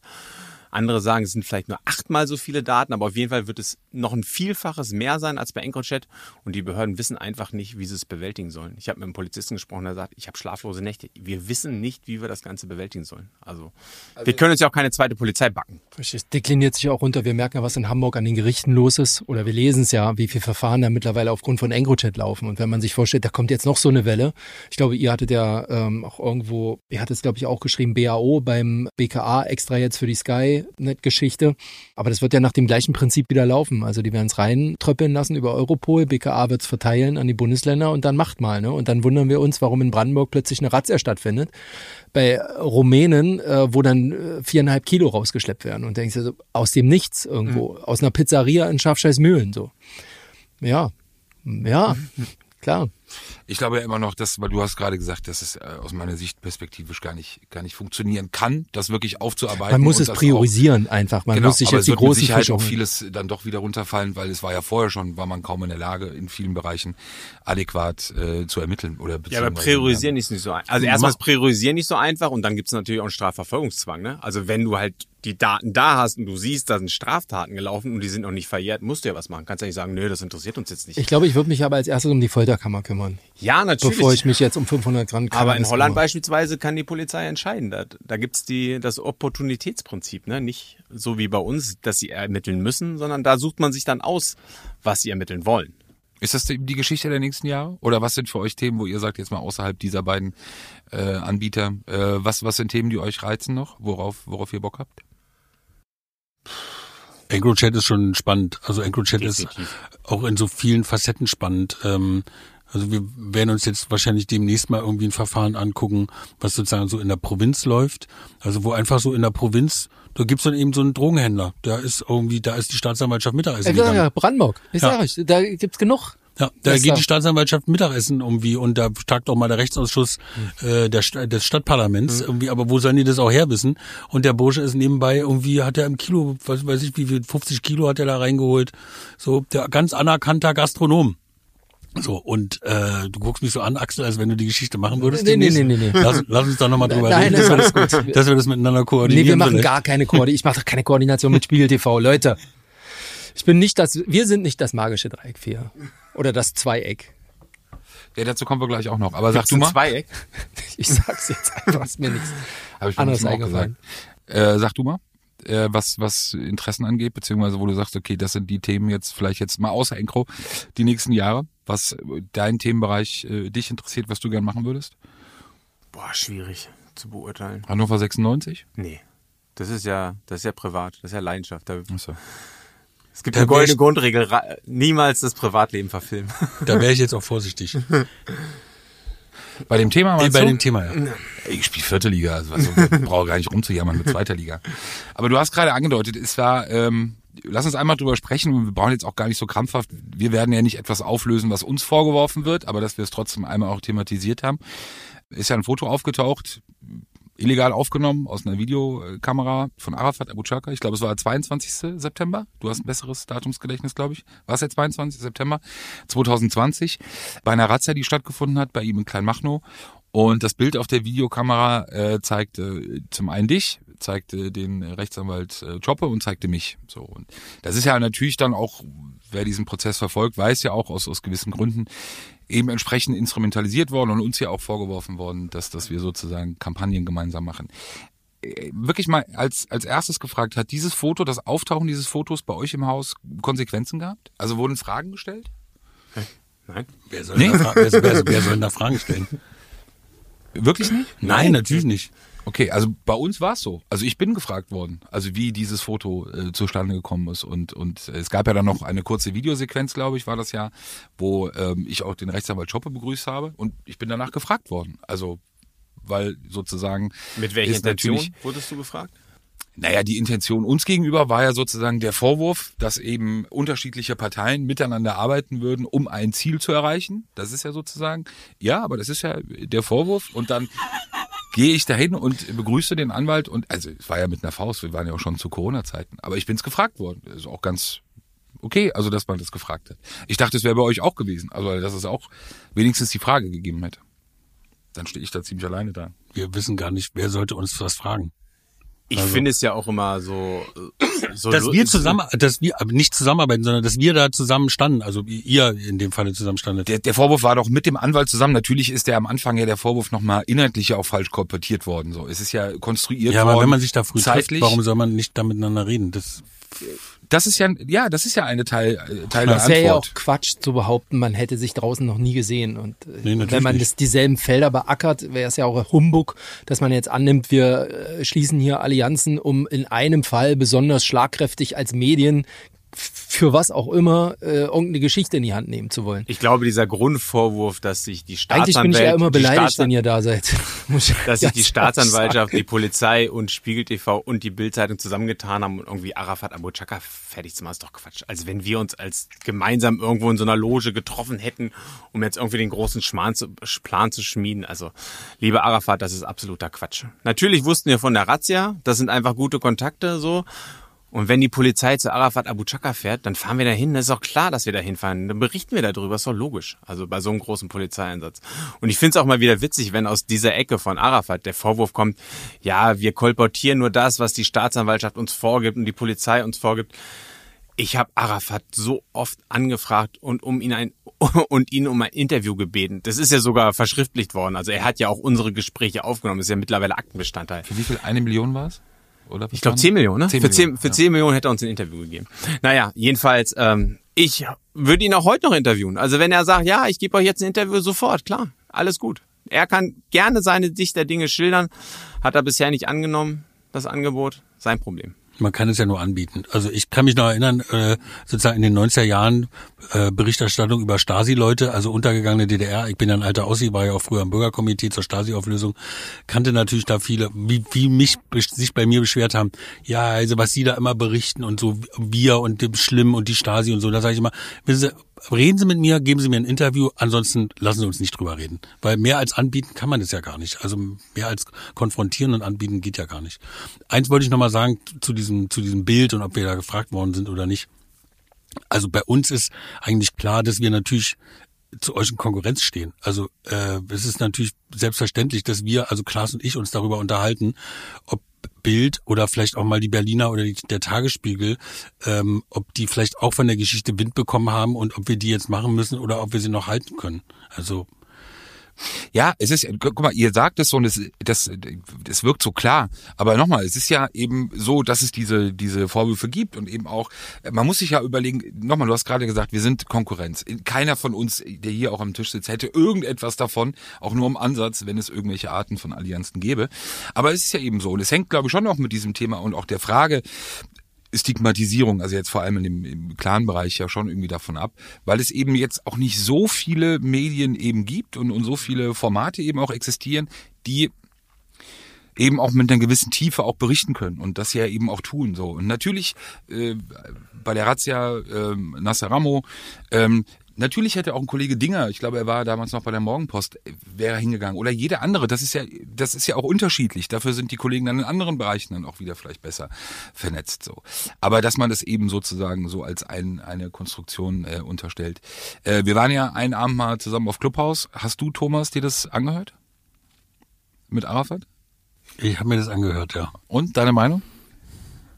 Wir waren da unterschiedlicher Meinung. Wir waren da sehr unterschiedlicher Meinung. Warum? Ja, Heise, Thomas fand scheiße, dass ich da war. Also, Ja. im Nachhinein könnte man, was? Da hat, F- haben fandst wir auch? Das ist nicht das richtige Setting gewesen für diese komplette Diskussion. Also für diese, für so eine Diskussion. Das passte alles nicht. Das muss man anders machen. Und ich wäre auch nicht hochgegangen. Und warum fandst du scheiße, Thomas? Genau das gleiche, was Axel gerade. Es ist nicht das Niveau, auf das wir uns bewegen. Da pa- Bege- das passt auch nicht. Aber ist das nicht schon irgendwie ein Stück Arroganz, dass man selber sagt, man sucht das Niveau sich aus? Oder das, das Setting muss man nicht das manchmal ist doch- vielleicht auch? Aber das haben wir doch alle Nase lang. Ich meine, wir haben alle immer wieder Fragen irgendwie andere Journalisten, Medienjournalisten oder sonst was, fragt an, warum macht ihr das so und so, warum habt ihr das und das berichtet? Ist das, welche Position willst du da haben als Redaktion? Als Redaktion sagst du, wir haben aus bestem Wissen und Gewissen über diesen Sachverhalt berichtet. Punkt. Wenn es jemand nicht gucken will, kann er gerne tun. Aber sich hinzustellen und immer zu erklären, warum ich als Redaktion irgendwas mache, warum? Warum? Wenn, Ja, wenn, wenn man Fehler macht, die sozusagen rechtswirksam sind, wo irgendwie die andere Seite Rechtsanwälte einstell, einschalten kann, können sie irgendwie alles gerne machen. Das ist überhaupt gar keine Frage. Aber irgendwelche anderen Kategorien, warum hat man das gedreht, warum war man da bei Clubhaus? Da sind ja auch wieder Anfragen gekommen, weißt du? Warum ist man da zu Clubhaus gekommen? Warum sollen wir uns darüber rechtfertigen, dass Klaas dann da bei Clubhaus war? Wieso? Der hat es gemacht. Aus meiner Sicht war es ein Fehler. Ich glaube, Klaas sieht es mittlerweile auch irgendwie sozusagen ein bisschen anders. Ich dachte, aber egal. Aber egal. Aber warum sollen wir uns dazu äußern? Warum nee, wir nicht machen? äußern. Ich, die Frage war ja, oder die, die, das Interesse war, warum du es nicht gut findest. Also weil es ja, für mich, sage ich nochmal ehrlich, bei, bei der Geschichte, das ist sozusagen, es ist ja ein Setting, was wir nicht gewählt haben. Normalerweise ist es ja so, jetzt auf euch beide oder auf uns bezogen, wenn wir die Geschichte recherchieren, wenn Leute konfrontiert werden, wir wissen, wann wir irgendwo hingehen werden, wir kennen die Uhrzeit, wir treffen ja auch meistens auf Menschen, die überrascht werden. So, bei euch ja dann teilweise noch viel mehr und die natürlich von der Situation überrascht waren. Ist es nicht vielleicht dann auch ein Stück weit Bequemlichkeit, wenn man so etwas nicht auch mal dann versucht? Also so ein Setting, bei dem man selber überhaupt keinen Einfluss darauf hat, sondern eher im Gegenteil, dass die andere Seite oder andere dieses Setting eben äh, bestimmen und man sich eben in dem dann auch zurechtfinden muss. Aber ich bin noch nicht Diskussionspartner, ich bin Journalist. Ich berichte über einen bestimmten Sachverhalt. So, und wenn das gesendet worden ist, dann ist das für mich erstmal beendet. So, dann habe ich darüber berichtet. Da muss ich nicht mit Arafat oder Flair oder mit wem auch immer in dieser Stadt irgendwie in einen Podcast gehen. Überhaupt gar nicht. Wer, wenn die ein Interesse haben, mit uns zu reden, können wir gerne ein Interview machen. Das können die auch gerne mitfilmen. Das ist über- überhaupt gar kein Problem. Aber ich muss doch als Medium und als Journalist auch was davon haben, wiederum für meine Sendung, die ich mache, oder für unsere Sendung, die wir machen. Achso, und bei Clubhouse jetzt nur Audio ist, bringt's euch nichts aus. Ja, wa warum? Wo, wo, wozu? Also ich, also ich ich, sehe das, sehe das ein bisschen anders. Ich habe auch schon Interesse, mich auch so zu äußern oder beziehungsweise auch zu argumentieren. Das Setting war trotzdem nicht gut. Also ich habe auch, ich bin selbstbewusst genug, mich auch in einem gewissen Rahmen auch zu äußern, auch zu diskutieren über das, was ich mache. Ich reflektiere auch gerne über meine Arbeit und rede auch gerne über Diskriminierung, alles Mögliche, alles gerne gemacht. Aber wenn ich vorher gewusst hätte, dass es da so ein Gebrülle geben wird und dass es eigentlich überhaupt keine Diskussion ist, sondern einfach nur so ein, so ein Anbrüllen auf so einem ganz niedrigen Niveau, dann hätte ich es besser auch gelassen. Also klar, im Nachhinein hätte man gesagt, nee, da nicht. Ja, aber Mhm. neues Medium, ne, zack, und plötzlich ist man damit auf der Bühne und äh, jemand das kann da noch? Ton ausdrehen. Ja, es gibt's noch, aber ist ist schon wieder vorbei. Also es gibt gewisse Leute, die immer noch da sind und sich eigentlich jeden Abend um Kopf und Kragen Du auch, regen. oder was? Nein, nein. Ich war Vic, ich habe das ja auch schon mal erzählt. Er hat mich vorher heiß gemacht. Ich zeige auf Axel gerade, weil er unbedingt wollte, dass wir hier mit diesem Podcast mal auf Clubhaus gehen und Leute hochholen. aber wirklich ganz früh. Ich war auch nicht angemeldet, gar nichts. Und dieser Abend, ich habe es ja, glaube ich, erzählt mal, auch, ich saß beim Essen, wir waren beim Essen fertig und ich gucke auf mein Handy und sehe die ganzen Nachrichten, weil eben Arafat und andere sich über uns, über dich, über mich, über Bild und geäußert haben. Und da dachte ich, okay, ist ja ein guter Moment, um sich mal anzumelden, sondern vielleicht mal zuzuhören, so abends so. Sag das mal nicht so entspannt, mein Lieber. Was ich ja nicht mehr wusste, ja gut, das Anmelden war gar nicht so einfach. Was ich aber halt nicht wusste, ist, dass ich durch denjenigen, der mich eingeladen hat, das brauchst du ja, reinkam und ja direkt in diesem Raum drin war Fishbowl. und namentlich dann sofort diese Frau, ich weiß gar nicht mehr, wie sie hieß, die Comedian, dann ja auch sofort gesagt hat, okay, also Peter Rosberg, bei dir war es ja, glaube ich, ähnlich, Klaas Meyerhäuser sind hier. Und da sage ich dir ehrlich, also es war ja gar nicht gewollt, also bei mir war es ja nicht gewollt, nicht gezielt reinzugehen, um zu diskutieren, sondern ich war drin. So, und dann hast du natürlich zwei Möglichkeiten. Also, weil natürlich auch sofort die Frage kam, okay, dann holt sie mal hoch, damit, also auf die Bühne, imaginäre Bühne, um sich mit ihnen auszutauschen. Und ich finde ganz ehrlich, ähm, egal wie es dann lief, das hätte, man hätte ja gar nicht Nein sagen können. Das geht gar nicht. Also in dem Moment dann zu sagen, ah, ich höre hier mal zu, ähm, dann, das gehört dann irgendwie auch zum Stellen. Ich finde auch das Brüllen finde ich nicht schlimm, weil es auch, finde ich, eher dann für sich selbst spricht ähm, und auch Menschen ja zeigt, wie sie auch agieren. Und ich glaube, das Clubhaus, manche haben das noch nicht begriffen, das ist ja so wie so eine Selbstentlarvung. Ähm, wenn du irgendwie glaubst, ja mit Menschen zu sprechen, aber keiner hört dir zu, aber eigentlich hören dir wirklich sehr viele Menschen zu.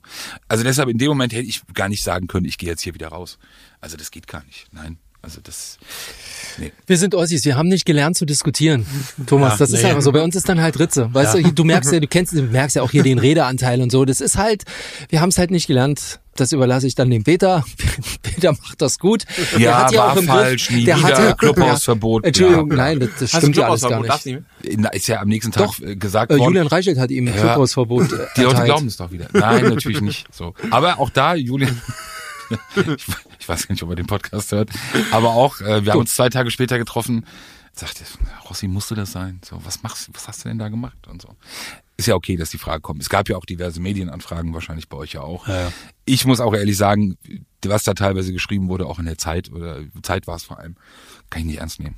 Also, Ja, und dann ist es so. Das ist uns echt sowas von egal. Also, weißt du, dann drei Tage später wird wieder eine neue, eine neue Sau durchs Dorf getrieben. Ach, das, was soll's.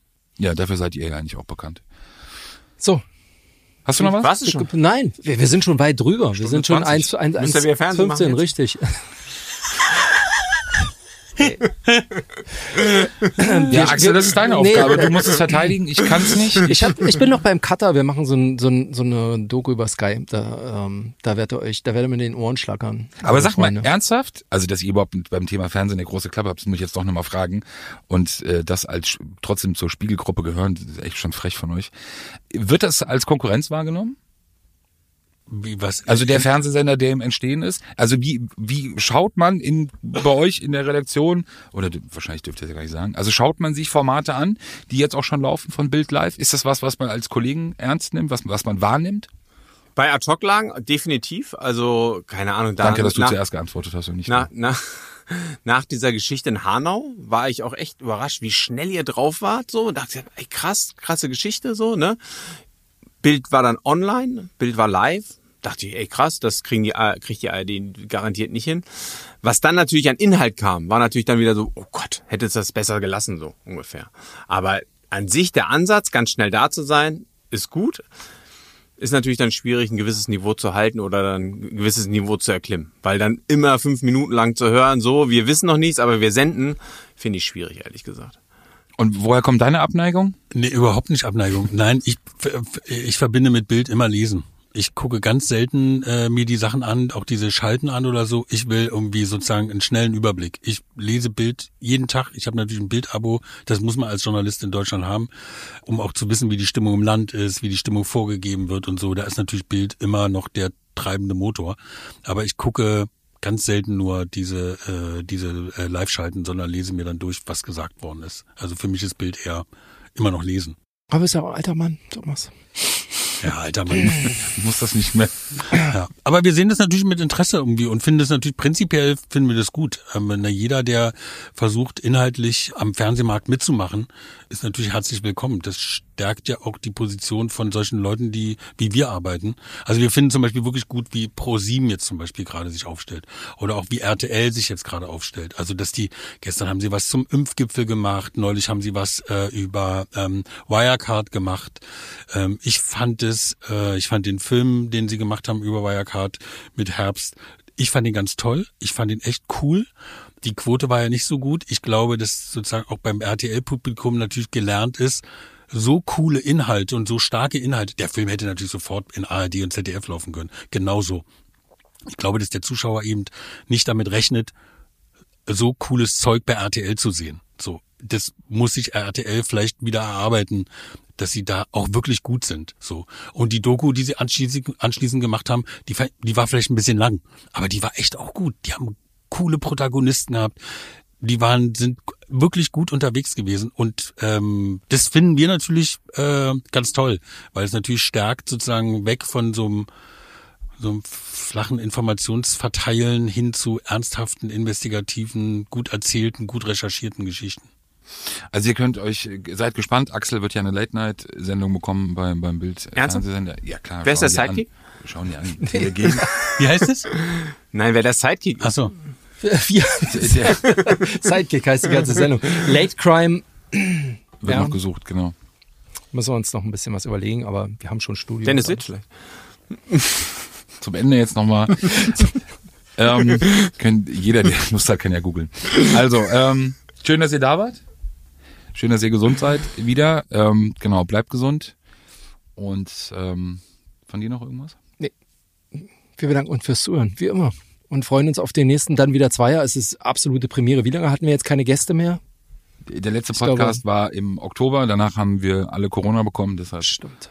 war kein gutes Omen. Genau. Also danke, dass ihr hier wart und gute Woche. Bis dann. Tschüss. Tschüss. Tschüss. Sicherheit für die Ohren. Der Podcast aus Berlin.